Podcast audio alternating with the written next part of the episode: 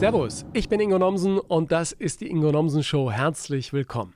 Heute bei mir Dennis Eitekin, der uns mit in die Welt der Fußballschiedsrichter nimmt. Der Top-Schiedsrichter aus Franken hat sich vom einst unbeliebtesten Bundesliga-Schiri zum Schiedsrichter des Jahres der deutschen Nummer 1 entwickelt. Seit über zehn Jahren pfeift er auch international für die FIFA. Ich liebe Fußball, zum Profi jetzt bei mir nicht gereicht. Ich bin Fan und kann mich auch tierisch über Schiedsrichterfehlentscheidungen aufregen. Ja, warum die trotz Videoschiri und vieler Kontrollinstanzen einfach zum Alltag dazugehören, erklärt uns Dennis jetzt im Podcast, was ich eine sehr ehrliche Ansage finde. Wir erfahren von ihm auch, was die Schiris bei den Profis heute verdienen. Das ist zwar ordentlich, nur ich glaube, am Ende musst du, um wirklich so gut dabei zu sein wie er, schon echte Leidenschaft für den Sport mitbringen. Ohne vollen Einsatz geht auch da nichts. Daneben ist Dennis erfolgreicher Unternehmer und hat viele Webprojekte wie Anwalt.de mitgegründet. Und was ich sehr schön fand und erst im Podcast erfahren habe, er wurde sogar in der gleichen Klinik wie ich in Nürnberg geboren. Seine Eltern kamen aus der Türkei und schickten ihn als Kind wieder zurück in ihre Heimat, um bei seinen Großeltern zu leben, war er dort. Doch einige Jahre später ging es zurück nach Deutschland. Was dieses Hin und Her mit ihm gemacht hat und wie er es schaffte, auf und neben dem Platz so erfolgreich zu sein, erklärt er dir im Podcast.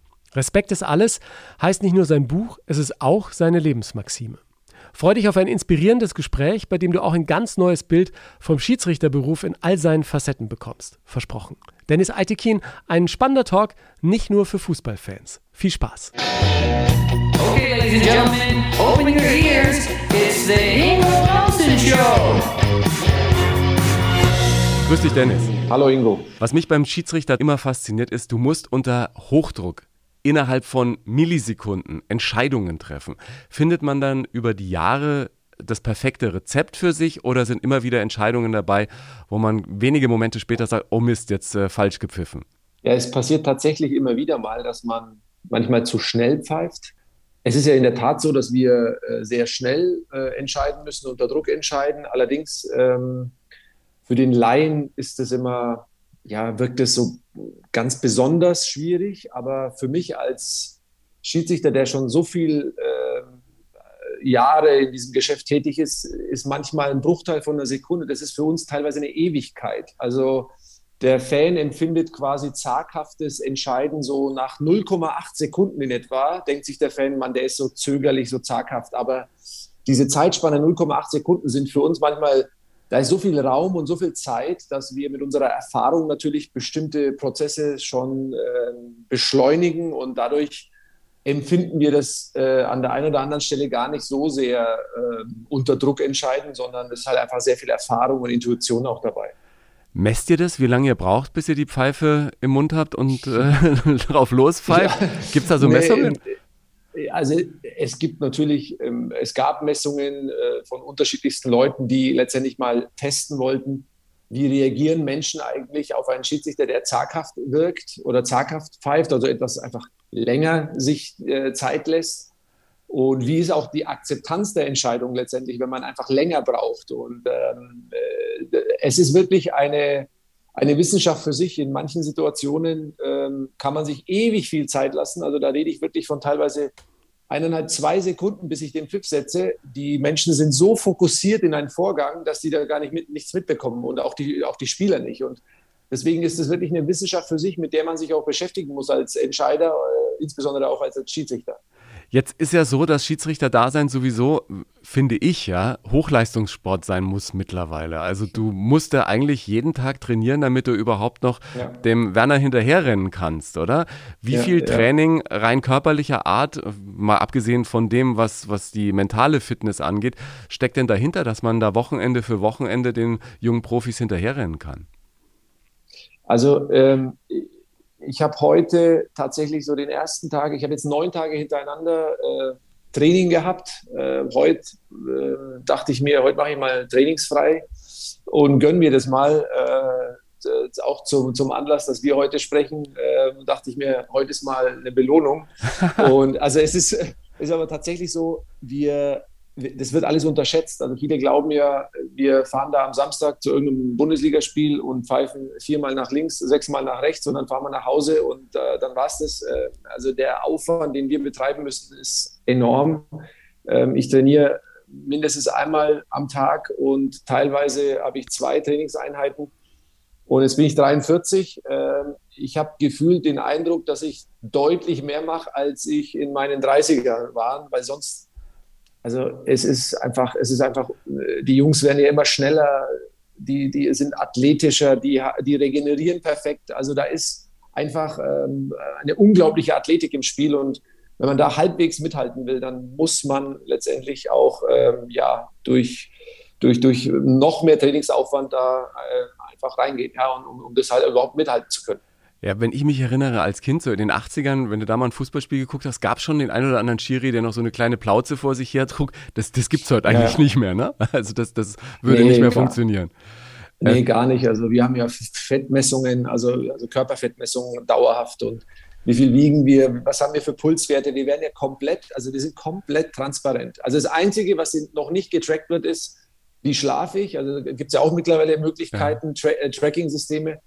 Das brauche ich noch nicht zu übermitteln, äh, aber alles andere ist wirklich transparent. Also das heißt, da gibt es dann äh, sozusagen einen Obermeister in Sachen Schiedsrichter beim DFB und bei der FIFA und die wissen genau, wie oft hat er trainiert, der Aitekin und oh Dennis, genau. da müssen wir nacharbeiten. Da ist die 100 Meter Zeit aber schlechter geworden. Ja, also äh, im Prinzip wird jede Trainingseinheit übermittelt jede Trainingseinheit äh, wird auch eingesehen äh, und, und, und, bewertet im Sinne von, okay, was hat der heute für eine Trainingseinheit gemacht? Also war der jetzt einfach nur locker joggen oder hat der Intervalle, Sprints, Krafttraining? Also all das kann man natürlich auch anhand von Pulswerten sehr gut ableiten. Und dementsprechend wird auch das äh, Training individuell gesteuert. Und äh, das ist äh, mittlerweile, ja, das ist also absolut Profitum. Äh, nur dass wir an der einen oder anderen Stelle immer noch nicht als Profis wahrgenommen werden. Ja, werdet denn profimäßig bezahlt? Was, was kriegt ein, ein guter Schiri jetzt? Oder ist, ist es ein Standardsatz ja. äh, für ein Fußball-Bundesligaspiel, für ein Champions League-Spiel? Ja, also der, das ist ja alles transparent und auch öffentlich. Äh, die Schiedsrichter in der Bundesliga, also wir haben ein Grundhonorar pro Jahr. Äh, je nach Zugehörigkeit bewegt sich das pro Jahr zwischen 60.000 bis 80.000 Euro. Also ich gehöre jetzt zu den erfahrenen Schiedsrichtern, die lang dabei sind und äh, international auch aktiv. Deswegen habe ich ein Grundhonorar von ähm, 80.000 Euro. Und dann bekommen wir zusätzlich pro Spiel noch 5.300 Euro, äh, wenn ich ein Bundesligaspiel leite. Und international äh, sind es 5.800 äh, in etwa. Ja, also da kann man schon irgendwie äh, ganz gut davon leben. Und, ähm, ja. Ja, also ja, ich, beim, ich glaube, Durchschnittsgehalt in Deutschland ist so um die 36.000. Ne? Irgendwie da, ähm, da kommt man schon irgendwie einigermaßen gut hin. Aber man ist natürlich immer auf dem Platz mit Leuten umgeben, die äh, Millionen verdienen, ja. Spielt das irgendwie ja. eine Rolle, gerade am Anfang vielleicht, wenn man als junger Schiri da reinkommt und du musst jetzt plötzlich so einem Fußballmillionär sagen, Freund, ey, jetzt aber bitte äh, nicht mehr ganz so sehr die Grätsche. Ja, ähm, also Zunächst einmal, ähm, ich habe so die Einstellung, ähm, wir Schiedsrichter sind am Ende Dienstleister für den Fußball und wir, ähm, also ich bereite mich mit bestem Wissen und Gewissen auf, auf so ein Spiel vor und da fange ich auch nicht an, jetzt mich zu vergleichen mit einem Fußballer, ähm, der Millionen verdient, weil ich einfach sage, die Zuschauer gehen nicht wegen dem Schiedsrichter ins Stadion, sondern wegen dem, wegen dem Fußballspiel an sich und den Spielern. Ja. Ähm, trotzdem ähm, ist es so, so ein guter Schiedsrichter, wie gesagt, kommt im Jahr vielleicht so zwischen 160 bis 200.000 Euro äh, verdient der. Und das ist viel Geld und man muss auch, ähm, äh, man muss auch also sich das bewusst machen, dass äh, wir mit unserer Leidenschaft, weil wir lieben ja das, was wir tun, ähm, und, und äh, zumindest ich liebe das, was ich tue und was ich tun darf. Und wenn man mit seiner Leidenschaft Geld verdienen kann, ist das, ähm, ist das eine, eine wunderbare Sache. Und ähm, ich bin aber immer so ähm, gestrickt, dass ich quasi jetzt nicht anfange, mich mit Leuten zu vergleichen, weil mir das nichts bringt. Und ein, ein Fußballer, der Millionen verdient, sage ich mir immer, okay, der hat es verdient, weil er eben diese außerordentliche Leistung bringt und hat es geschafft. Es gibt ja so viele Spieler äh, und auch in diese Weltspitze zu schaffen. Und wenn er es in die Weltspitze schafft, dann hat er das verdient und das ist in Ordnung. Und ich habe aber damit keinerlei äh, Berührungsängste, dann dem Spieler äh, quasi seine Grenzen aufzuzeigen, wenn er eben bestimmte Sachen übertritt und äh, ja. bestimmte Regeln nicht einhält und auch bestimmte Verhaltensweisen, weil das ist so mein Schwerpunktthema da. Ähm, möchte ich halt einfach, bestimmte Sachen möchte ich auf dem Platz nicht und äh, da ist es mir egal, was der verdient, wer er ist, sondern da geht es einfach nur darum, äh, dass man sich eben auf Augenhöhe begegnet. Ja, dein Buch heißt ja nicht umsonst Respekt ist alles, ja. Hast du da so eine Liste zu Hause? Äh, jetzt nicht unbedingt eine schwarze Liste, aber wo du genau weißt, oh, bei dem Spiel, da kommt wieder der Kandidat und der, die muss man gleich am Anfang mal in ihre Schranken weisen, sonst äh, nimmt das böse Ausmaße an. Hast du da so eine besondere nee. Freundesliste? Nee, nee, nee, gar nicht. Weil man muss immer eins bedenken, so wie äh, wir Schiedsrichter Schwankungen unterliegen. Äh, also wir sind ja am Ende alle nur Menschen und Spieler sind ja auch ganz normale Menschen, die halt Schwankungen unterliegen. Das kann sein, dass der mal schlecht geschlafen hat, familiäre Probleme hat oder extrem gut drauf ist. Das heißt, ich kann und, und dagegen wehre ich mich auch gegen Schubladen denken. Also ich, ich möchte ja auch nicht als Schiedsrichter in eine Schublade gesteckt werden im Sinne von, der ist immer so oder so, der ist arrogant oder der, mit dem kannst du nicht reden oder sonst was, ähm, sondern ich versuche immer ähm, den Spieler in, an dem jeweiligen Tag ähm, sein Verhalten sozusagen und sein, den Umgang an dem jeweiligen Tag zu bewerten und darauf zu reagieren, weil es macht einfach keinen Sinn, pauschal äh, zu verurteilen, zu sagen, der ist immer so, der macht immer das, der macht immer das. Ähm, das ist äh, nicht so meine Art und das, ähm, äh, ja, damit fühle ich mich wohl gibt ja viele Fans, die sagen, es gibt da bestimmte Mannschaften, äh, nicht umsonst heißt es ja manchmal der Bayern-Dusel, die von Schiedsrichtern besonders zaghaft angepackt werden, weil da irgendwie so eine große Macht dahinter steht. Was sagst du den Fans, die sagen, ja, die Bayern, die immer in der letzten Sekunde, dann kommt nochmal der richtige Pfiff und manchmal haben sie eben dieses Quäntchen äh, Glück und viele sagen, es ist eben kein Glück, sondern dann, dann ja. macht eben jemand anders äh, die Tür auf. Also ich kann nur von meiner Gefühlswelt und auch von meinen Spielleitungen ja berichten. Und wenn ich Spiele pfeife, dann ist es mir eigentlich egal, wer da spielt, gegen wen, sondern für mich ist immer, äh, da spielt, keine Ahnung, die Mannschaft in Rot gegen die Mannschaft in Blau oder die Mannschaft in Gelb in, äh, gegen die Mannschaft in Grün. Und ich ähm, versuche in dem Moment mit bestem Wissen und Gewissen letztendlich eine Entscheidung zu treffen, das, was ich wahrgenommen habe, auch umzusetzen. Es ist halt so eine Mannschaft, die natürlich sehr dominant ist und sehr, ähm, sagen wir mal, den Ball deutlich öfter hat und deutlich öfter im Strafraum ist, bei denen passieren halt auch deutlich öfter Strafraumsituationen und Aktionen, sodass es auch dann vielleicht dann am Ende hin, wenn es eng wird und die sehr häufig im Strafraum sind, dann kommen es eben zu, zu, zu Zweikämpfen. Ich weiß nicht, äh, da gibt es ja Statistiker, die beschäftigen sich mit sowas, ja. aber ich kann als Aktiver auf dem Platz sagen, ähm, ich gehe da raus und das, was ich wahrnehme, entscheide ich und ähm, alles andere ähm, ja, ist, ist, ist für mich dann letztendlich, äh, davon lese ich dann nur und schaue mir die Statistiken an, aber äh, damit, damit, damit beschäftige ich mich weniger. Ja, schaust du dir deine Schiri-Noten an? Ähm, ich habe früher tatsächlich alles gelesen, jede Note angeguckt, äh, egal in welcher Zeitschrift. Aber mittlerweile ist es so, ähm, man muss ja eine gewisse gesunde Distanz haben dazu, weil wenn man alles über sich liest, dann wird man irre. Weil ja. äh, ich meine, äh, also das Thema Social Media ist ja wieder eine ganz andere Welt. Ähm, also was man da an Shitstorm ernten kann, äh, das ist nicht so lustig und man muss sich selbst schützen. Äh, schützen im Sinne von, man muss sehr selbstkritisch natürlich zu sich sein. Also ich kann ja nicht nach dem Spiel, also ich habe jetzt noch nie ein Spiel gehabt, wo ich rausgegangen bin und dachte mir, Mensch, war ich heute toll. Also es ja. ist, äh, es ist, ich finde immer wieder was und das ist, glaube ich, auch wichtig, Selbstkritik, aber jetzt jetzt Noten von extern, ja, ja. Äh, mit, mit denen beschäftige ich mich weniger mittlerweile. Was ich ja total interessant finde, wenn man sich das mal anguckt, heute ist ja nicht nur Schiri-Dasein Hochleistungssport, sondern auch das Umfeld und, und das technische Equipment ist ja einfach profihaft. Ja? Du hast irgendwie einen Knopf im Ohr, dann eine, eine spezielle Uhr, du bist mit Funk verbunden, mit den Linienrichtern, dann gibt es noch ja. äh, die Videoschiris, die auch zu deinem Team quasi dazugehören, ja. dann noch einen Ersatzschiri vor dem Feld, der mal einspringt, wenn dann irgendwie jemand sich das Bein verknackst oder so du bist ja im Prinzip dann auch nicht nur Schiri auf dem Platz, sondern auch Teamleader dieses Teams drumrum. Gibt es da auch ja. sowas, wie die Mannschaften stimmen sich vor einem Spiel ein? Äh, macht ihr auch einen Stuhlkreis oder hakt euch ein und sagt, Freunde, jetzt geht's los und äh, auf ein gutes Spiel? Oder ist das ein Team, das sowieso immer das gleiche ist jetzt seit Jahren? Wie ist das bei mhm. dir? Also wir, wir haben äh, in der Regel immer, klar, die, ich habe immer die gleichen Assistenten, die sind sehr häufig bei mir dabei, äh, national ähm, wie international. Ähm, dennoch ist es eben extrem wichtig, dass jeder im Team weiß, was er in welcher Situation welchen Beitrag er leistet äh, und leisten muss, äh, damit wir in, im Optimalfall die richtige Entscheidung treffen. Und ähm, das bedarf eben einer engen Abstimmung. Also es ist nicht mehr so, dass wir jeden Samstag hingehen und sagen, wie machen wir es denn die Woche? Machen wir es wie letzte Woche. Also es ist schon eine sehr intensive Vorbereitung auf jedes Spiel individuell.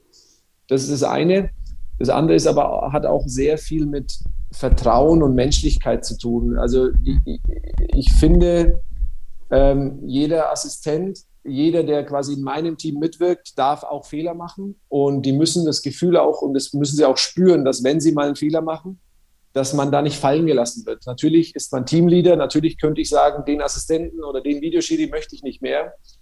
Aber äh, ich, ich habe einfach ähm, so eine unglaubliche Verbindung zu Menschen und ich möchte von Menschen umgeben werden, mit denen ich Freude und Spaß teile. Und das funktioniert nur dann, äh, wenn, wenn man auch gegenseitig Vertrauen hat. Und ich glaube, Spitzenleistung ist auch nur möglich, wenn man eben Vertrauen äh, gegenseitig hat und aufgebaut hat. Und das lebe ich auch. Und die spüren, äh, ich glaube, die Jungs spüren das, dass äh, wenn es mal nicht ob, äh, ordentlich läuft, ähm, dass, dass wir dann trotzdem ähm, quasi ähm, jetzt da, dass da kein, keine, keine Missstimmung da aufkommt. Ja. ja, der Videoschiri als solches ist für dich ein Instrument, das die Fußballwelt nach vorn gebracht hat, oder? Weil es die krassen Fehlentscheidungen minimiert hat. Lese ich so aus dem, was, was ich jetzt im Vorfeld ja. von dir gehört und gelesen habe. Genau, ja. Also es ist halt so, der, früher war es ja so, wir waren die Einzigen auf dem äh, Feld letztendlich, die die Info nicht hatten, wenn was äh, schief lief. Also sprich, mittlerweile ist ja innerhalb von wenigen äh, Sekunden ist ja das Bild oder eine Entscheidung ist ja sofort transportiert. Die teilweise haben ja die, äh, die, äh, äh, die Auswechselspieler oder die Trainer hatten ja schon die Informationen, weil sie die Bewegbilder schon gesehen haben über iPad etc. Und wir waren die einzigen, die auf dem Feld quasi die Info nicht hatten. Ja. Oder die Zuschauer auch auf den Rängen, die wussten, die haben schon am Handy gesehen, was los war. Und ähm, der Fußball ist einfach so schnell, dass man bestimmte Sachen nicht mehr wahrnehmen kann. Und deswegen ist der Einsatz vom Videoassistenten für uns äh, letztendlich eine, eine, Unterstützung, eine Absicherung, äh, eben klare Fehlentscheidungen zu vermeiden. Ja.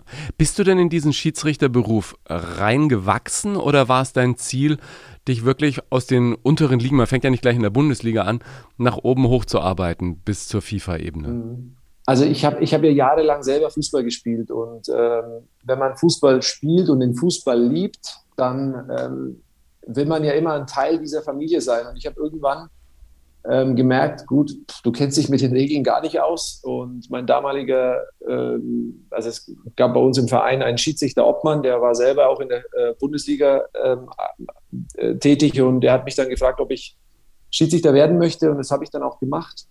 Und dann bin ich da tatsächlich ähm, ja, hängen geblieben im positiven Sinne, weil ich Fußball gespielt habe und Schiedsrichter war und irgendwann aber festgestellt habe, ähm, also beides auf einmal, das ist schwierig. Und mir hat dann die Schiedsrichterei so viel Freude bereitet und ich kam da auch gut voran, so dass ich letztendlich dann äh, mich für, die, für, die, für diesen Weg entschieden habe, aber ohne, dass ich gesagt habe, ich will jetzt unbedingt in die Bundesliga oder das ist jetzt mein Ziel, sondern also mein, mein Ziel war tatsächlich, ich habe immer damals bei unserem Verein gesehen, wie Leute, ähm, also mein Verein hat damals Landesliga gespielt ähm, und da kamen Schiedsrichter immer in Teams. Also das waren eben der Schiedsrichter und die zwei Assistenten.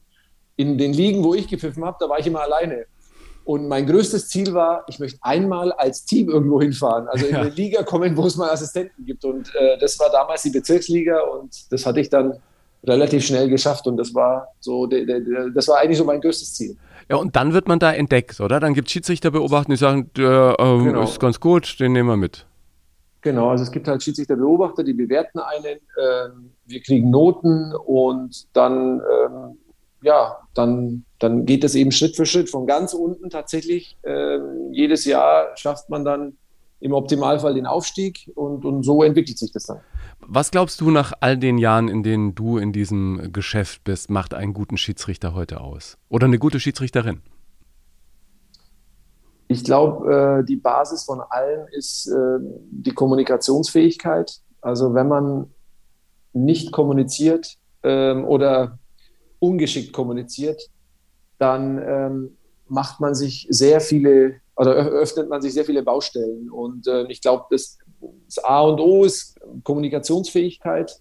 Ich glaube, das ist so ein Baustein. Das zweite Thema ist äh, mittlerweile tatsächlich Athletik und Fitness. Also ohne eine ähm, Athletik und Fitness ähm, in, in, auf dem Level, wenn man da nicht ganz klar äh, sich bewusst macht, dass man eben jeden Tag was dafür tun muss, dann schafft man es auch nicht weit. Und ähm, ich glaube, der dritte Baustein, und das ist, ähm, was ich insgesamt vermisse, ist so dieser Spaß. Also äh, die Leute, also man kann ja fokussiert und ernst sein, das ist ja alles in Ordnung, aber man darf halt den Spaß nie dabei verlieren und die, diese Leidenschaft. Also man muss sich immer wieder bewusst machen, wo komme ich her, warum habe ich angefangen? Und das vergisst man irgendwann vor lauter Leistung, höher, weiter, schneller, äh, vergisst man das und, ähm, und, und dann leidet auch die Leistung. Und deswegen sind für mich diese drei Bausteine, also Kommunikation, Fitness und auch diese Leidenschaft und Spaß zu spüren. Das sind so aus meiner Sicht die, die zentralen Elemente, weil dann merkt man, da ist eine Persönlichkeit da, da ist eine Autorität da, die ein Spiel lenkt und leitet und äh, nicht quasi als, ja, als, als, äh, als, als Person äh, aufgrund der Funktion irgendwas macht, sondern äh, letztendlich, weil er einen positiven Beitrag zum Spiel leisten will. Ja, was, was ich so faszinierend fand, es gibt eine Doku, ich verlinke die auch nochmal in den Show Notes, da ist der Schiri-Funk sozusagen mit aufgenommen worden ja. und dann sieht man ja. euch als Team agieren und eben bei dem Spiel, Leipzig ist dabei, Timo Werner ist dabei und du ja. machst den auch knallharte Ansagen und sagst dann auch mal, aber eben auch mit so einem, ja, mit so einem positiven Grundgefühl, du sorry, jetzt muss ich dir leider eine gelbe geben. Du, ich, jetzt, ich, ich muss, ich muss. Ja. Und ja, man merkt, ja. dass der Spieler, äh, der war zwar, glaube ich, sauer, aber, aber der merkt es dann auch, dass es eben nicht anders ging. Ja. Das ja, finde ja. find ich so schön. Und man merkt auch, mit, manchmal kannst du mit ein, zwei Worten wirklich sagen, ey Freund, jetzt ist äh, Übungsende nochmal und dann, dann ist vorbei und man ja. sieht es in den Blicken der Spieler, äh, die, die raffen es dann auch. Aber das ist schon auch die Erfahrung und die Autorität, die du im Zuge äh, deiner jahrelangen Tätigkeit dann mitbringst. Ähm, klar, äh, am Ende ist es, ist es Erfahrung, sehr viel Erfahrung. Äh, es ist aber auch ähm, sehr viel sich mit dem Menschen befassen. Und da meine ich gar nicht jetzt mit Spielertypen oder mit Spielern, sondern insgesamt. Also ich glaube, was wirklich elementar ist, dass wir auch in unserer Gesellschaft, wir beschäftigen uns ja immer weniger mit unserem Gegenüber, sondern sind eigentlich schon, während der andere redet, schon damit beschäftigt, was kann ich gleich quasi an, an, an Inhalt wieder von mir loswerden, ohne auf das äh, einzugehen, was mein Gegenüber eigentlich gerade gesagt hat, welche Gefühle er vielleicht dabei hat, welche, äh, welche Nöte er vielleicht äh, spürt. Äh, und, und ich glaube, wenn man ein, ein Mindestmaß an Interesse an sein Gegenüber hat, dann hat man plötzlich eine ganz andere Akzeptanz. Mhm. Und, und ich glaube, das ist so, was ich äh, ja, verändert habe. Äh, ich, ich, wurde ja 2011 zum unbeliebtesten äh, Schiedsrichter gewählt von den Spielern und äh, 2020 ähm, dann zum beliebtesten wiederum. Ähm, und ehrlich gesagt, ich pfeife jetzt nicht besser oder schlechter als äh, jetzt rein Zahlen, Daten, Fakten. Ich habe jetzt ja. nicht ähm, mehr Elfmeter falsch gepfiffen als vielleicht jetzt äh, heute, aber es ist halt wie, immer die Art, wie gehe ich mit Menschen um. Und, und, und das ist, das ist halt, hat halt mit sehr viel Erfahrung, Selbstreflexion, Selbstkritik zu tun und äh, da muss man offen sein fand eine Stelle schön in deinem Buch, äh, wo es darum geht, dass ähm, bei einem Geisterspiel jetzt im Zuge von Corona ein äh, Trainer zu dir sagt, weil offensichtlich äh, nach deiner Ansicht falsch gepfiffen, ja, du weißt doch gar nicht, unter welchem Druck wir stehen. Und du gehst hin und sagst, weißt du, wer unter Druck steht? Ein Familienvater, der aufgrund von Corona gerade nicht weiß, wie er die nächste Miete bezahlt. Und ich finde, mit, mit solchen Kleinigkeiten, und das wird jetzt ein Beispiel von vielen aus deiner äh, Karriere gewesen sein, glaube ich, da gelingt es dann auch relativ gut, die die Menschen, die vielleicht anderer Meinung sind, auch wieder auf den Boden der Tatsachen zurückzubringen?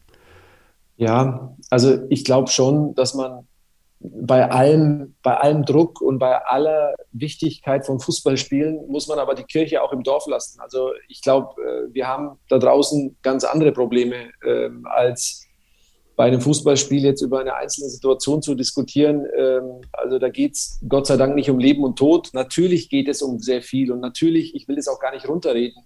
Ähm, ich, ich will auch die, den Druck, die Trainer, Spieler und Verantwortliche haben, auch gar nicht minimieren. Aber wir müssen schon ein Stück weit reflektiert darauf gucken und sagen, aus was für einer Position heraus, also wie dankbar müssen wir eigentlich sein, dass wir während der Corona-Pandemie noch unsere Spiele leiten durften oder überhaupt aktiv sein durften in anderen Berufsfeldern, in anderen Branchen äh, war komplett Maschinenstopp und das muss man sich immer wieder äh, bewusst machen und ähm, aufhören aus diesem permanenten Jammermodus eben. Äh, also da muss man, da muss man rauskommen. Ja.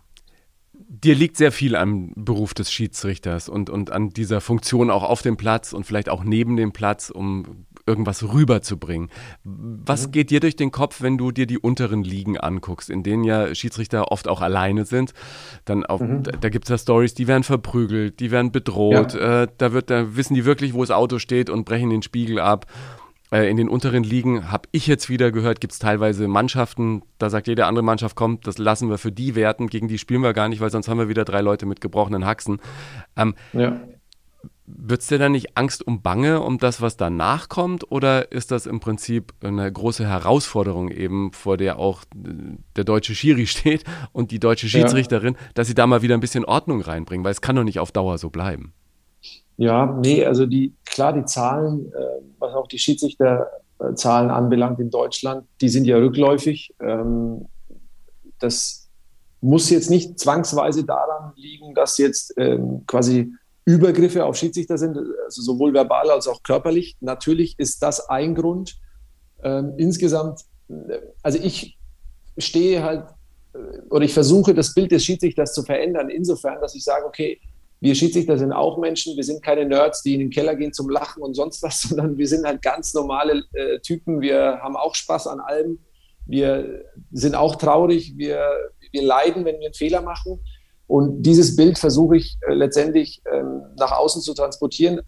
Allerdings sage ich ganz klar, wenn ich dann meine Kollegen in den unteren Ligen sehe, ähm, das ist wirklich nicht einfach. Äh, das ist nicht einfach, weil äh, die Wertschätzung für ihre Arbeit, die ist ähm, die ist kaum vorhanden. Und, und das ist, was mir am meisten Sorge macht, weil es ist, irgendwie ist es selbstverständlich, dass dann so ein Schiedsrichter da ist äh, bei, bei einem Spiel. Und ähm, es geht ja jetzt schon los, dass Schiedsrichter eben aufgrund Schiedsrichtermangel Spiele nicht besetzt werden können. Und äh, man darf sich da halt nicht wundern, weil, ähm, weil, weil, eben diese, diese Funktion und auch die Aufgabe ähm, nicht die Wertschätzung erfährt, die sie eigentlich hätte verdient. Ja. Und das ist so für mich ähm, so, so, so ein zentrales Problem.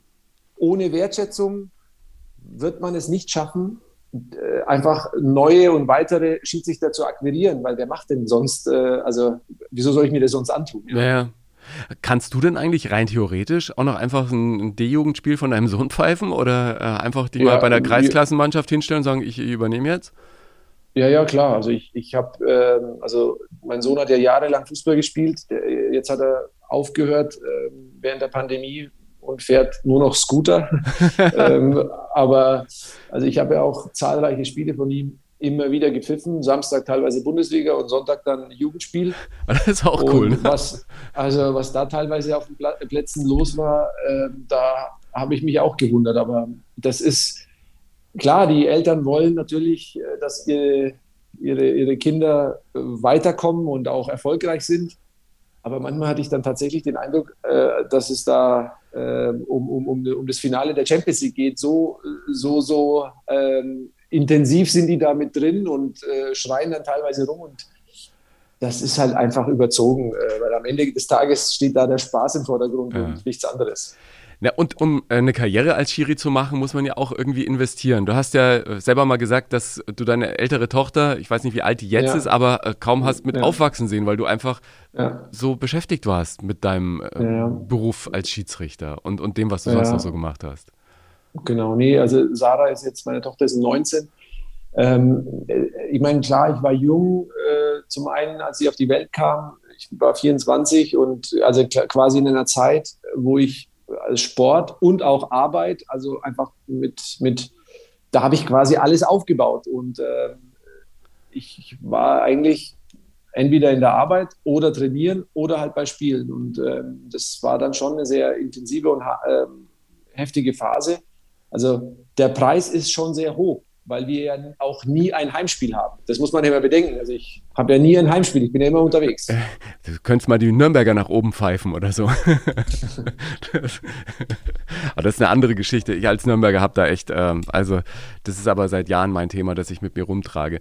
Äh, was du jetzt so nebenbei angesprochen hast, die Arbeit, Du bist ja auch abseits des Platzes äh, mega erfolgreich als äh, Internetunternehmer, hast unter anderem Anwalt.de hochgezogen, bist an vielen Firmen irgendwie mit beteiligt und so.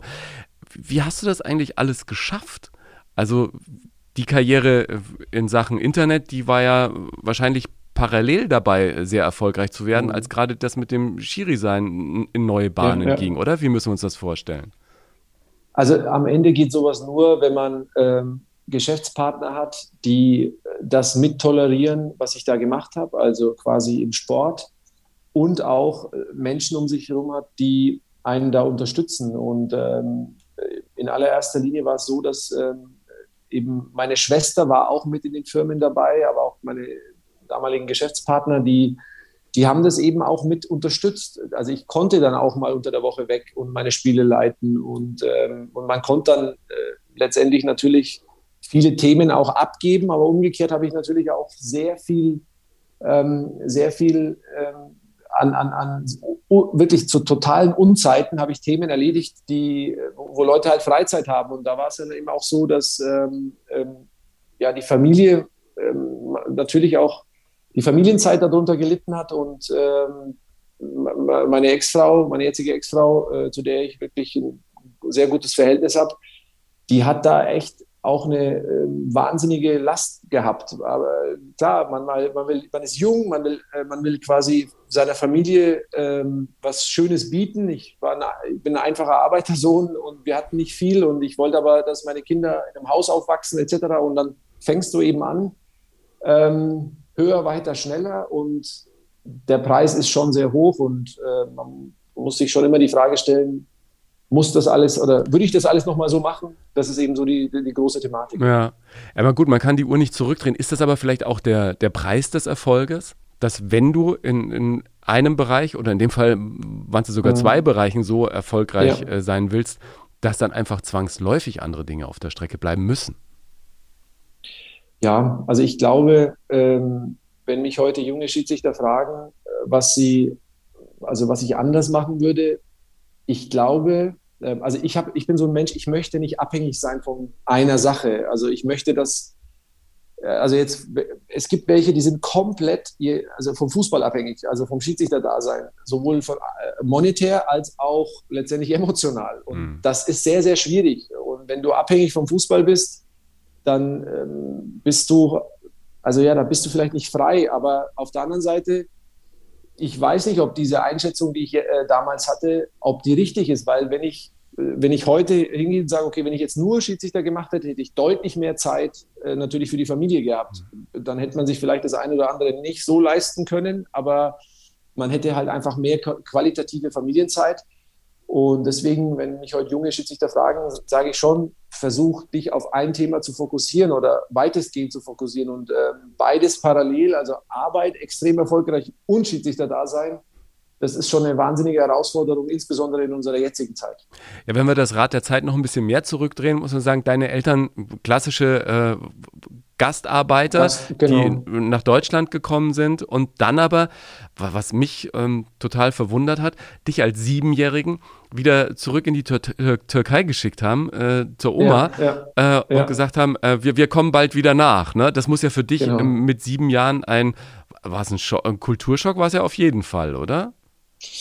Ja, es ist natürlich, wenn, wenn du als Siebenjähriger, also in Deutschland geboren, Kindergarten hier komplett in der, also in den ja, komplett eingelebt, alles Freundeskreis etc. Und dann plötzlich äh, dieser Schritt in die Türkei, ähm, der war natürlich sehr schwierig und ähm, deswegen schwierig, weil man ja gefühlt wieder bei Null anfängt, ähm, ja. dann Schule anders, extreme also da, da ist ja, das war schon ganz anders. Also Einheitskleidung in der Schule. Man hatte vor dem Alter tatsächlich noch Respekt. Also wenn der Lehrer äh, quasi in die, ins Klassenzimmer kam, mussten wir aufstehen.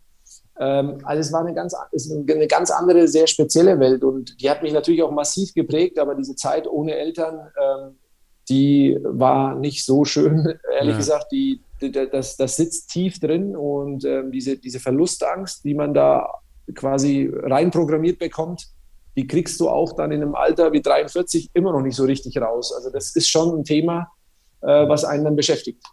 Äh, ich kenne es ein bisschen anders, weil wir mit der Familie, da waren allerdings die Eltern und mein Bruder immer dabei, alle ein, zwei Jahre sind wir wieder in einen neuen Ort gezogen, ja, und in ein anderes okay. Bundesland und so. Also dieses äh, immer wieder rausgerissen werden aus einer äh, Umgebung, in der man sich gerade zurechtgefunden hatte, das ist mir äh, sehr wohl bewusst, was das allein äh, für mich bedeutet hat und was es dann erst bedeutet haben muss, aus Deutschland in die Türkei äh, versetzt zu werden, in Anführungsstrichen. Das kann ich mir in Ansätzen zumindest vorstellen. Jetzt war es ja bei dir so, dass du dann dort auch deine Eltern, wie, wie oft waren die da? Ein, zwei Mal im Jahr? Ja, ja, also ist ja jetzt, äh, damals war es ja nicht so, dass man quasi für ein billig mit Billigflieger rüberfliegen ja. konnte und äh, das war, also die waren ein, zwei Mal im Jahr da. Ähm, deswegen, also es haben sich so ein paar Bilder komplett reingebrannt in, äh, in, meinem Kopf. Das ist quasi dieser Koffer, der immer voller Schokolade und Süßigkeiten, wirklich voller Schokolade und Süßigkeiten. Äh, meine, meine Mutter kam da immer mit, mit so einem Riesenkoffer an Süßigkeiten, in Anführungsstrichen als Entschädigung. Aber ich, ich muss sagen, dass, ähm, ich meine, ich habe natürlich eine wahnsinnige Liebe zu Süßigkeiten und Lebkuchen. Das ist ja, furchtbar. Das ist, also die kamen dann aus dem Frankenland mit den, mit den Elisen-Lebkuchen und so, ja? Ja, genau. Also unter anderem. Ähm, aber trotzdem sind es halt so Momente, die so fest verankert sind, die mich, ähm, wo ich mir dann denke, Wahnsinn. Ähm, ich meine, ich bin selber Familienvater. Klar, ich war beruflich oft unterwegs, aber meine Kinder waren da. Das heißt, ich hatte immer die Chance, dich zu sehen oder ich habe sie auch oft äh, immer regelmäßig gesehen. Aber es ist nochmal was anderes, wenn ein Kind woanders lebt und äh, im Zeitalter von, also damals gab es halt nicht WhatsApp und Videocall etc. Ja. Du hast, du hast halt auch nicht jeden Tag anrufen können, weil äh, die, die Telefonkosten enorm waren. Und äh, das waren dann schon äh, Jahre, die, die, die als, als, als junger Mensch ähm, schon einen mitnehmen. Ja. Ja, und was muss das auch für deine Eltern bedeutet haben? Ja? Also ich bin ja jetzt auch Vater und denke mir, den Kleinen irgendwo anders hinzugeben, auch mhm. zu meiner Mutter oder so. Ja. Boah, das, ähm, das ist ja auch äh, ein innerer Kampf sozusagen, den man erstmal kämpfen ja. muss. Und deine Eltern wollten ja sicherlich für dich auch nur das Beste, ne? Ich, genau. Ich glaube, die wollten sogar ja. auch selber wieder irgendwann in die Türkei äh, zurückkehren dann äh, zu dir, ne? Ja, nee, das Ziel war letztendlich, ähm, ich wurde ja deswegen äh, zu meinen Großeltern äh, in die Türkei geschickt, weil die Idee war, naja, der soll mal die Schule in der Türkei anfangen, weil wir kommen ja eh in ein, zwei Jahren. Ja. Und dann wollte man quasi nicht einen Bruch äh, in Deutschland anfangen und dann wieder abbrechen und dann in die Türkei. Und äh, das kam aber dann eben nicht so. Ja. Das heißt, ich habe in der Türkei angefangen, äh, die Schule zu besuchen. Und dann haben irgendwie nach drei, vier Jahren meine Eltern gesagt, also wir bleiben jetzt doch hier. Ähm, also dann Rolle rückwärts, bitte zurück nach Deutschland. Und äh, das war dann natürlich der zweite große äh, Umbruch wieder für mich. Ja. Wie, wie war das dann? Dann warst du ja wieder derjenige, der von außen kam, oder? Also du warst genau. in der Türkei genau. erst der, der Deutsche in Anführungsstrichen und, und ja, jetzt warst genau. du plötzlich, obwohl äh, Franke, äh, ja. Frankenland wieder der Türke. So ist es ja. Nee, also genauso habe ich mich auch gefühlt. Also da kommst du letztendlich äh, in, in, die Grundschule.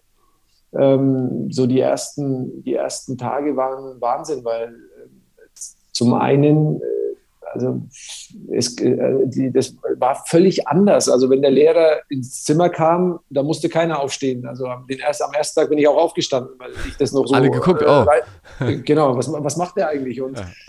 ähm, also auch die Art und Weise, also diese, diese Disziplin-Thematik, also wir, wir hätten uns äh, bestimmte Verhaltensweisen in der Türkei im, im Klassenzimmer im, also nicht im Ansatz erlauben können, weil sonst äh, hätten wir da wirklich Prügel bezogen. Und zwar, mhm. äh, also da, da ging es echt zur Sache. Und ähm, aber ich bin dankbar wirklich auch für diese Erfahrungen, weil mich das als Mensch geprägt hat und auch als also auch eine bestimmte Sensibilisierung für, für Themen. Ähm, eben dieser Respektpunkt, ja, dieses Thema Respekt vorm Alter, Respekt vor einer Funktion, all das ist bei mir reinprogrammiert äh, eben und kommt auch äh, aus dieser Zeit. Ja. Wie war es denn dann, als du in Deutschland dich äh, wieder zu Hause gefühlt hast und dann hast du Schule gemacht und dann irgendwann ja dieses Thema Internet für dich entdeckt, zu einer Zeit, wo viele noch gedacht haben, naja, ob es jetzt der Riesen, der Riesenhype wird. Mhm. So, so, wie ich das sehe, warst du ja relativ früh schon davon überzeugt, dass das ein großes Feld ist, auf dem man auch äh, wirtschaftlich äh, sehr erfolgreich sein könnte, wenn man die richtigen Ideen hat und ja. in die richtigen Dinge investiert. Wie, wie, hast du dich da reingefuchst und reingearbeitet? Weil du hast ja jetzt familiär nicht irgendwie äh, das große Startkapital oder ja. so, sondern das hast du ja alles selber erarbeitet. Ja, also äh, ich, ich war damals äh, bei der damaligen Norris Bank äh, tätig und die Norris Bank hatte ein Kreditprodukt äh, und dieses Produkt war eigentlich so das erste Produkt, was im Internet vermarktet wurde. Und ich war da in dieser Abteilung und ähm, Muss man nur sagen, dort, du, warst, du warst Banker ja, oder hast eine Banklehre nee, gemacht? Ich habe nee, nee, hab eine kaufmännische Ausbildung äh, bei Daimler-Benz gemacht und bin dann aber, weil äh, mein damaliger Chef gesagt hat, also das geht mit, äh, mit, mit dieser äh, wieder Schiedsrichtertätigkeit, das geht so nicht, ähm, habe ich dann quasi eine neue Stelle gesucht, damit ich äh, also Arbeit und Schiedsrichterdasein quasi verbinden kann. Und dann war ich ähm, eben bei der Norris Bank und in dieser, in dieser Abteilung, wo es auch um Online-Kredite ging, um, um Internetvermarktung. Und dort habe ich meinen Geschäftspartner dann kennengelernt, weil der die Bank beraten hat, externer Internet-Experte, mhm. äh, Dr. Äh, Dr. Stefan Morschäuser, der zahlreiche Online-Unternehmen aufgebaut hat und äh, der hat die Bank beraten und hat zu mir gesagt, hey Dennis, sag mal, willst du eigentlich hier dein Leben lang in der Bank versauern oder hast du Lust, was zusammen mit mir aufzuziehen? Und er war halt schon sehr weit, äh, also der hat sich halt mit Geschäftsmodellen im Internet beschäftigt. Also ich war da dankbar, dass ich da quasi in seinem Windschatten viele Themen mitnehmen konnte, viele Themen lernen konnte und äh, bin dann aus der Bank raus, habe erstmal, ich glaube, 45.000 Euro Mitarbeiterdarlehen aufgenommen äh, damals. Also ich habe richtig Darlehen aufnehmen müssen, damit ich mich an dieser Firma, die wir gegründet haben, beteiligen mhm. konnte. Und äh, das war echt eine, äh, es ist schon eine sehr spezielle Zeit, weil zu der Zeit kam, da habe ich berufsbegleitend studiert, äh, das war kurz vorm Abschluss, dann kam meine Tochter zur Welt, dann die Firmengründung, also mit 24, also es war, es war eigentlich total irre alles, äh, war auch schon ziemlich viel. Ähm, aber klar, rückblickend ähm, ging alles gut, weitestgehend gut, aber es gab eben auch Bereiche, die nicht optimal liefen. Und äh, das liegt eindeutig daran, äh, mangelnde Zeit, zu wenig Zeit für die Familie und dann, dann scheitert auch mal eben eine Ehe. Ja, ja aber ihr habt nach wie vor ein gutes Verhältnis, das hat sie ja schon gesagt. Ne? Ja, das, ja, ja, das ja. ist super. Das ist, das, ist, das ist mir immer ganz wichtig, dass man eben auch, wenn man mit Menschen, wenn, wenn man sich äh, von Menschen trennt oder wenn man auseinandergeht, ähm, also da zeigt sich ja der wahre Charakter und mir ist halt einfach ganz, ganz wichtig, dass man ein vernünftiges Verhältnis hat, eine Basis hat, ähm, ein Vertrauensverhältnis, weil eine Sache verbindet, wird uns immer verbinden, natürlich die Kinder, aber auch diese lange Zeit, in, äh, mit der man, in der man zusammen war, dafür bin ich ja dankbar. Ähm, und, und dann muss man auch die Sichtweise des anderen akzeptieren.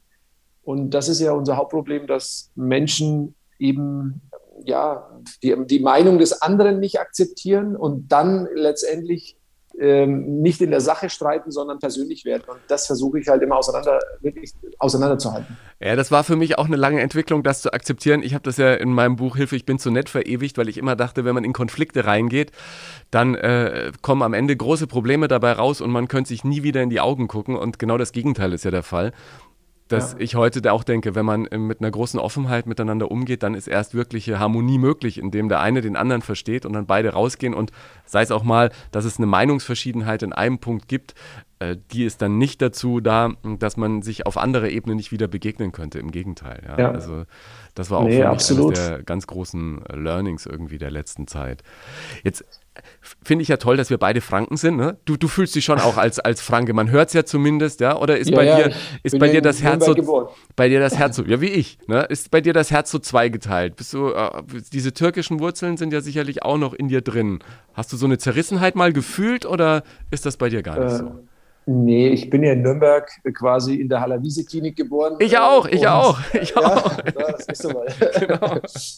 ähm, Nee, und ich, also ich bin natürlich durch und durch Franke, aber eben ähm, leugne quasi ja meine, meine, meine, meine Herkunft, also meine Eltern und die Türkei in keinster Weise. Ja. Im Gegenteil, das gehört zu meiner Persönlichkeit.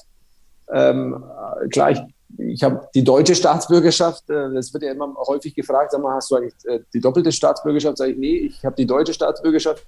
Ähm, und ich bin wirklich dankbar, dass ich äh, in, in, in, einem Land wie Deutschland all das erreichen konnte. Und sehr häufig wird mir auch die Frage gestellt, ja, wie ist das eigentlich? Hat, wurdest du ähm, irgendwie Ausländerfeindlichkeit während den Spielen etc.?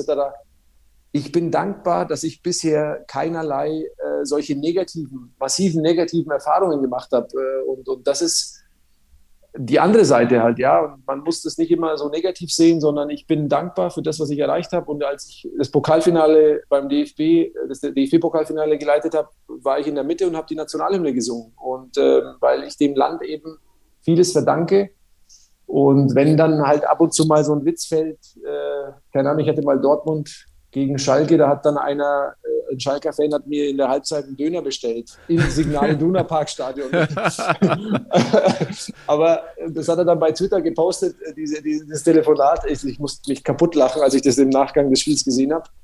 Äh, auf den Döner warte ich bis heute noch. Ich ja. habe ihn auch angeschrieben, aber naja, das sind, das sind so Anekdoten. Ich schmunzel drüber, aber ich sehe das jetzt nicht als eine, äh, keine Ahnung, ja. irgendwie ausgrenzend oder sonst was an. Und, und sag, die eine Story, die musst du auch schon noch mal kurz erzählen. Äh, ohne Andi Köpke hätte es diese Karriere auch nicht gegeben, oder? Ja, also ich war tatsächlich in der Bayernliga mal als Schiedsrichter tätig und war, da war ich auf dem Abstiegsplatz und äh, hatte irgendwie, dann hat, ich hatte irgendwie, also ich war vier, drei, vier Jahre in der Bayernliga aktiv und dann hatte ich irgendwie keine große Lust mehr, hatte da meine damalige äh, Freundin, also eine neue Freundin kennengelernt und irgendwie war alles andere wichtiger und ich war eigentlich so inner, innerlich so schon so, so am, am, ja, nicht aufgeben ist das falsche Wort, sondern es gibt so viele schöne andere Sachen, die man im Leben machen kann, als nur pfeifen. und dann kam, dann kam tatsächlich dieses Abschiedsspiel von Andreas Köpke. Also da, der, der Andi Köpke hatte da sein Abschiedsspiel im Frankenstadion vor voller Hütte. Und da wurde ich gefragt, ob ich da als Assistent äh, bei einem Schiedsrichterkollegen dabei sein darf. Und als ich dann da drin äh, dabei war und in dieses voll besetzte Stadion reinlief, das war unfassbar. Also das war eine Gänsehaut, wo ich mir gedacht habe, oh Gott, was ist das für eine unfassbare Atmosphäre. Und dann hat sich da nochmal so ein Feuer entfacht in mir und äh, habe dann gesagt, okay, da willst du, da willst du vielleicht auch mal hin und da willst, das willst du vielleicht noch mal erleben und dann äh, kam das tatsächlich, kam das eine zum anderen. Und dieses Gefühl ist immer noch da, oder? Wenn du in einem ja. gut besetzten Stadion einläufst und, und diese Fans spürst und diese Leidenschaft ja. für Fußball. Ja, die letzten zwei Jahre war es ja leider nicht ganz so äh, ja, einfach. Äh, aber ich war jetzt, jetzt am, am letzten Wochenende war ich in Mannheim gegen Kaiserslautern in der dritten Liga. Da waren 19.000 Zuschauer. Also es war wirklich eine, also ich kann das gar nicht beschreiben. Ich habe mich gefreut wie ein kleines Kind. Also wenn, wenn, wenn man da rausläuft in ein Stadion, wo fast 20.000 Menschen sind und äh, du da mittendrin wieder bist, das ist so ein Unterschied, äh, wenn die Fans dabei sind. Das ist wirklich, das macht so viel aus und ich bin so dankbar, dass ich, äh, ja, dass, dass wir sowas wieder erleben können und erleben dürfen. Das hat so eine große Freude bereitet ähm, und deswegen ja, das, ich habe immer, immer Gänsehaut. Also wenn ich da quasi im Tunnel stehe und rauslaufe und da ist voll besetzt, das ist eine ganz tolle Atmosphäre. Jetzt zucken gerade ein paar und sagen, was, der pfeift noch dritte Liga? Ich dachte, der macht nur Champions League und erste Liga. äh, nee, nee, nee. Also bei besonderen Spielen pfeifen wir auch dritte Liga und äh, Mannheim, Kaiserslautern war tatsächlich sehr besonders. Äh, ist ja eine, äh, ein Derby, eine Rivalität und es ist wirklich dann schön, wenn, wenn man sieht, ähm, diese Wertschätzung, was ich vorhin sagte, wenn man da hinkommt und dann sag, sagen schon die Spieler, zeigen einem so eine Wertschätzung, sagen, ey, wow, du bist heute da ähm, und ey, cool, dass du da bist, äh, das ist wichtig für das Spiel etc. Und wenn man diese Wertschätzung schon erfährt, das heißt ja nicht, dass ich nicht auch daneben liege. Also ja. das soll die, die anderen Kollegen oder auch die jüngeren Kollegen, die in der dritten Liga pfeifen, nicht äh, irgendwie, das ist keine Geringschätzung für die. Aber natürlich ist es so, wenn du als Erfahrener da hinkommst, dann denken sich die Spieler, okay, bei dem machen wir mal ein bisschen weniger heute. Und das ja. ist dann, ja, das ist dann schon schön, ähm, wenn dann so ein Spiel auch äh, mit einer gelben Karte und alles friedlich und alles normal über die Bühnen äh, geht und kein Theater äh, und einfach nur der Fußball im Fokus steht und nicht irgendwelche Entscheidungen, die Schiedsrichter oder irgendwelche Prügeleien oder sonst was. Also dir ist es am liebsten, wenn danach keiner über den Schiri spricht, dich spricht. Genau, also das ist ja quasi für uns schon sehr viel Lob ähm, ähm, also wenn man sich abfeiern lassen will, dann muss man was anderes machen. Also entweder man legt dann, man wird dann DJ und legt dann vor einer großen Kulisse auf oder man wird sonst was, aber also abfeiern ist nicht als Schiedsrichter.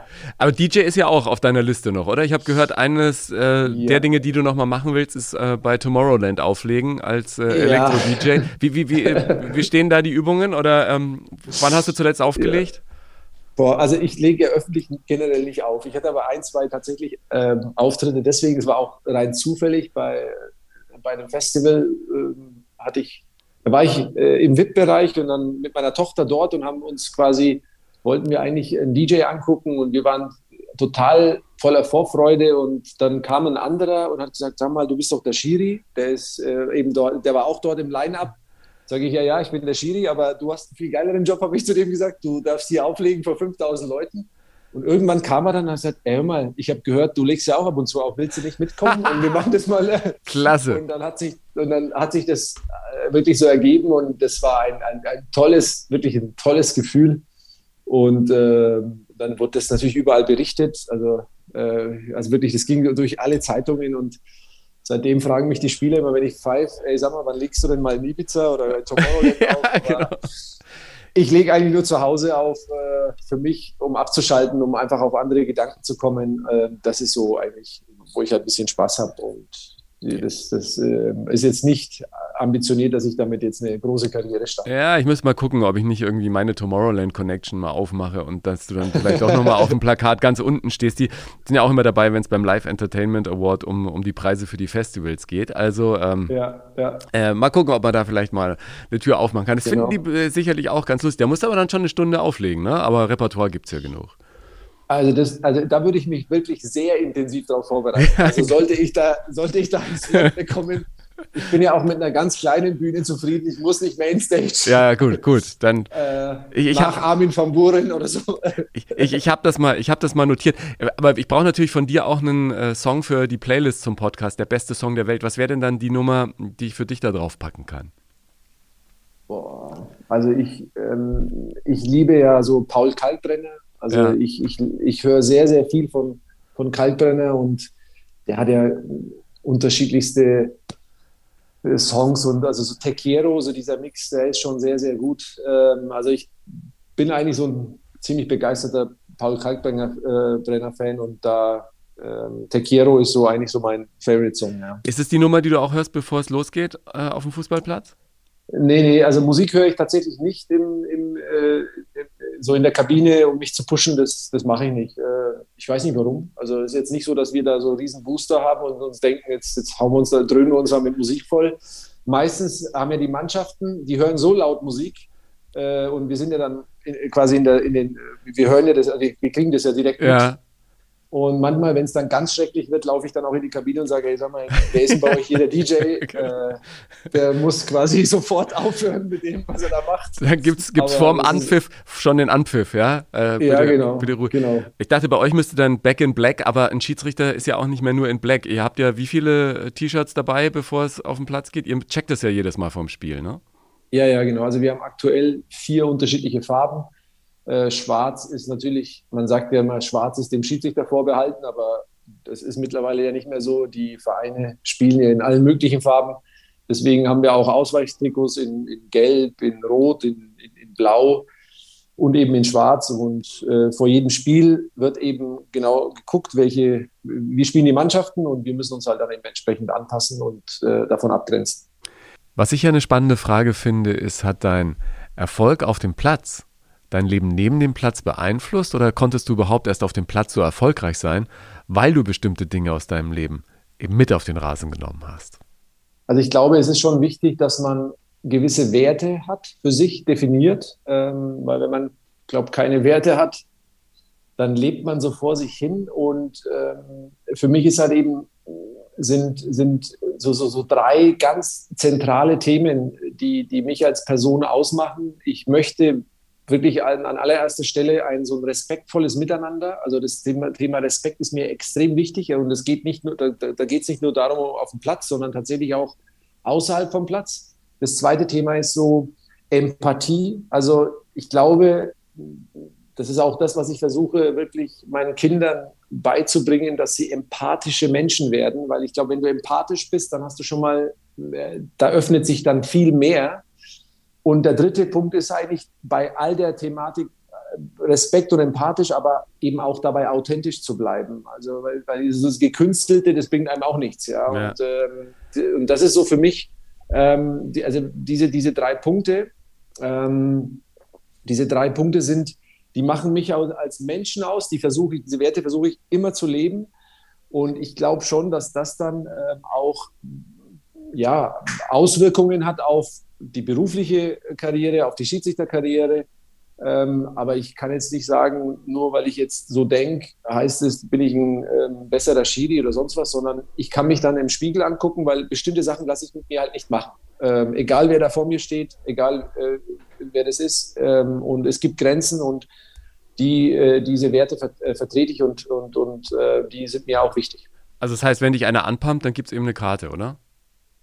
Nee, nee, nicht unbedingt. Also es ist nicht immer äh, mit einer Karte zu lösen. Es geht, man kann ja auch auf seine Art und Weise auch mal zurückpumpen, aber halt immer auf einem gewissen Niveau, ein gewiss, äh, auf einem gewissen äh, und natürlich auch respektvoll. Und wenn mich einer anbrüllt, dann sage ich dem ganz klar, dass ich das halt, ähm, dass, dass ich halt bestimmte Sachen nicht toleriere. Ähm, natürlich so, dass er es versteht, weil ähm, es, es, jeder Mensch ist ja unterschiedlich und wenn ein Spieler im coolsten Slang daherkommt und ich würde dem äh, und sagen, hey, was pfeifst du da? Und ich komme dem entgegne dem und sage, also Herr so und so, hören Sie bitte auf damit. Dann fragt er mich, was ich da inhaliert habe. Also man muss schon auf seiner, also man muss quasi in seiner Sprache sprechen, damit er einen auch annimmt und akzeptiert. Empathisch. Also ich finde ja bei Empathie ganz wichtig, dass du dich erstmal selber besser kennenlernst, ne? Weil ich glaube nur, also so mhm. zumindest ist meine genau. Erfahrung der letzten Jahre, ja. seitdem ich selber äh, ein bisschen für mich klarer bin, was ich will und nach welchen Werten ich lebe und was mir wichtig ist, ja. kann ich eben das auch besser mit anderen kommunizieren und kann dann auch dadurch, dass ich mich besser kennengelernt habe, manchmal viel besser spüren auch, wie es in dem anderen gerade ausschaut. Absolut. Also ich glaube, der allererste Schritt äh, bei der Empathie ist, dass man seine eigenen Emotionen spürt, versteht und auch dann angemessen darauf reagiert. Weil das ist so das Hauptproblem, dass wir manchmal wahllos mit unseren eigenen Gefühlen und Emotionen also umgehen, beziehungsweise sie gar nicht wahrnehmen und dann ähm, ja, so, so ein bisschen wie so ein aufgeschrecktes Huhn dann äh, keinerlei äh, Struktur haben in unserem Handeln. Und das ist schon eines der ersten Schritte, sich mit sich selbst zu beschäftigen. Und wenn man ähm, und da halt auch knallhart äh, sein, also wirklich ehrlich sein zu sich, ja. zu sagen, okay, was, was will ich eigentlich wirklich und äh, was ist mir wichtig? Und dann öffnet man sich plötzlich auch für die Emotionen und auch ähm, die Gefühle von anderen Menschen, weil dann spürt man da genau rein und hört da genau hin. Und äh, das ist, glaube ich, der Weg und der Schritt, wie man, wie man da dahin kommt. Aber äh, am Ende ist es Lebenserfahrung. Also ich glaube, jetzt mit Anfang 20 oder Ende 20, Anfang 30, weiß ich nicht, äh, ob ich das damals, damals habe ich auch nicht hinbekommen. Ja? ja. Und ich habe da halt auch einige Jahre gebraucht. Aber das ist, bewegt mich auch, weil ich das weitergeben würde, weitergeben möchte und auch äh, vielleicht den einen oder anderen eine Abkürzung anbiete, damit er weniger Theater in seinem Leben hat. Ja. Was ist denn Erfolg für dich heute und was glaubst du sind, äh, und das würde ich gerne als, als abschließendes Learning nach draußen mitgeben, die, die Dinge, die einen wirklich ganz nach oben bringen? Ich glaube, also für mich ist es Erfolg, wenn ich weiß, ich habe heute alles gegeben, äh, ich habe ich hab mich optimal vorbereitet, alles gegeben und ähm, ich bin mit dem, also mit dem, was ich quasi, e-, egal in welchem Bereich, ob das als Schiedsrichter ist, als, äh, als Unternehmer oder auch als Familienvater, dieser Fokus, also dort zu sein und wirklich diesen Fokus genau ähm, zu haben, was man gerade macht, das hatte ich zum Beispiel früher ähm, also wenn man, wenn ich eine Sache in meinem Leben ändern könnte und wenn ich eine Sache äh, gerne immer wieder auch betone und weitergebe an andere jüngere Leute, ist, äh, ist immer die Sache, dass ich sage, wenn du mehrere Sachen machst, schau oder versuche es, wenn du dann zu, nach Hause kommst zu deiner Familie, sei auch dort, gedanklich, körperlich anwesend, aber auch gedanklich, weil das habe ich früher teilweise nicht geschafft durch die Vielzahl an Themen, die ich im Kopf hatte. Und ähm, ich weiß nicht, die Erfahrung hast du wahrscheinlich auch gemacht, dass du dann zu Hause bist, aber gedanklich dann äh, an fünf andere Sachen denkst und dann ja. werden dir Sachen gest Fragen gestellt. Und das ist so eine Sache, so ein zentrales Element, weil die Menschen spüren das, Kinder spüren es noch viel. Also das ist Wahnsinn. Also die spüren sofort, wenn du nicht da bist. Und das ist so ein, so ein ganz zentrales Thema. Und für mich ist wirklich so, ich bin zufrieden und glücklich, wenn ich spüre, ich mache gerade was und ich bin mit voller Leidenschaft da und mit vollem Bewusstsein mache ich das. Und wenn ich das geschafft habe, dann bin ich eigentlich schon zufrieden. Klar, und dann hoffe ich natürlich, vor allem als Schiedsrichter, wenn man aktiv ist, äh, dass die Entscheidungen, die man äh, trifft, dass die dann äh, halbwegs so vertretbar sind, dass man sagt, okay, das war okay, was der getrieben hat. Aber Fehler gehören halt leider dazu, die passieren. Und mit denen muss man dann halt eben auch umgehen können. Ich fand so schön, was du jetzt gesagt hast, dass man dann wirklich mit äh, voller Leidenschaft dabei ist. Ich hatte früher immer das Problem, ich konnte mich dann ähm, auch gar nicht mal in Ruhe auf die Couch setzen und irgendeinen Film gucken oder so, weil ich auch mhm. da gedanklich noch in ganz anderen Sphären ja. geschwebt bin. Das heißt, ich konnte mich nie richtig äh, erholen und auf der anderen Seite äh, beim Arbeiten dachte ich immer, du musst jetzt eigentlich mal wieder einen Film gucken. Aber das hat auch im Zuge äh, der besseren Fokussierung im gesamten Leben irgendwie immer besser geklappt und da bin ich heute zum Glück auch auf einem anderen Weg. Ich bedanke mich ganz herzlich für deine Zeit, deine Geschichten und äh, wünsche dir weiter viel Erfolg auf und ganz besonders neben dem Platz. Vielen Dank, ja. Dennis Eitekin. Vielen Dank, Ingo, für deine Einladung und es hat mir wirklich sehr viel Spaß gemacht. Vielen Dank fürs Hören heute. Ich freue mich, wenn du jetzt auf Apple Podcasts oder Spotify, wenn du es noch nicht gemacht hast, eine ehrliche Bewertung abgibst. Das erhöht die Sichtbarkeit dieser Show. Wenn du mehr zu meinen Interviewpartnerinnen und Partnern im Podcast wissen und tiefer in die Themen eintauchen willst, in den Shownotes gibt es zu jeder Ausgabe eine ganze Menge Links. Folg mir auf Instagram oder Facebook, teile den Podcast mit deiner Community und anderen, denen er gefallen könnte, poste dein Feedback unter den Beiträgen zur Folge oder schick mir einfach eine Nachricht.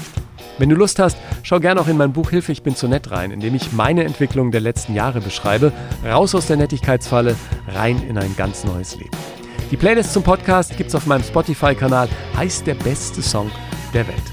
Dir alles Gute und bis zum nächsten Mal.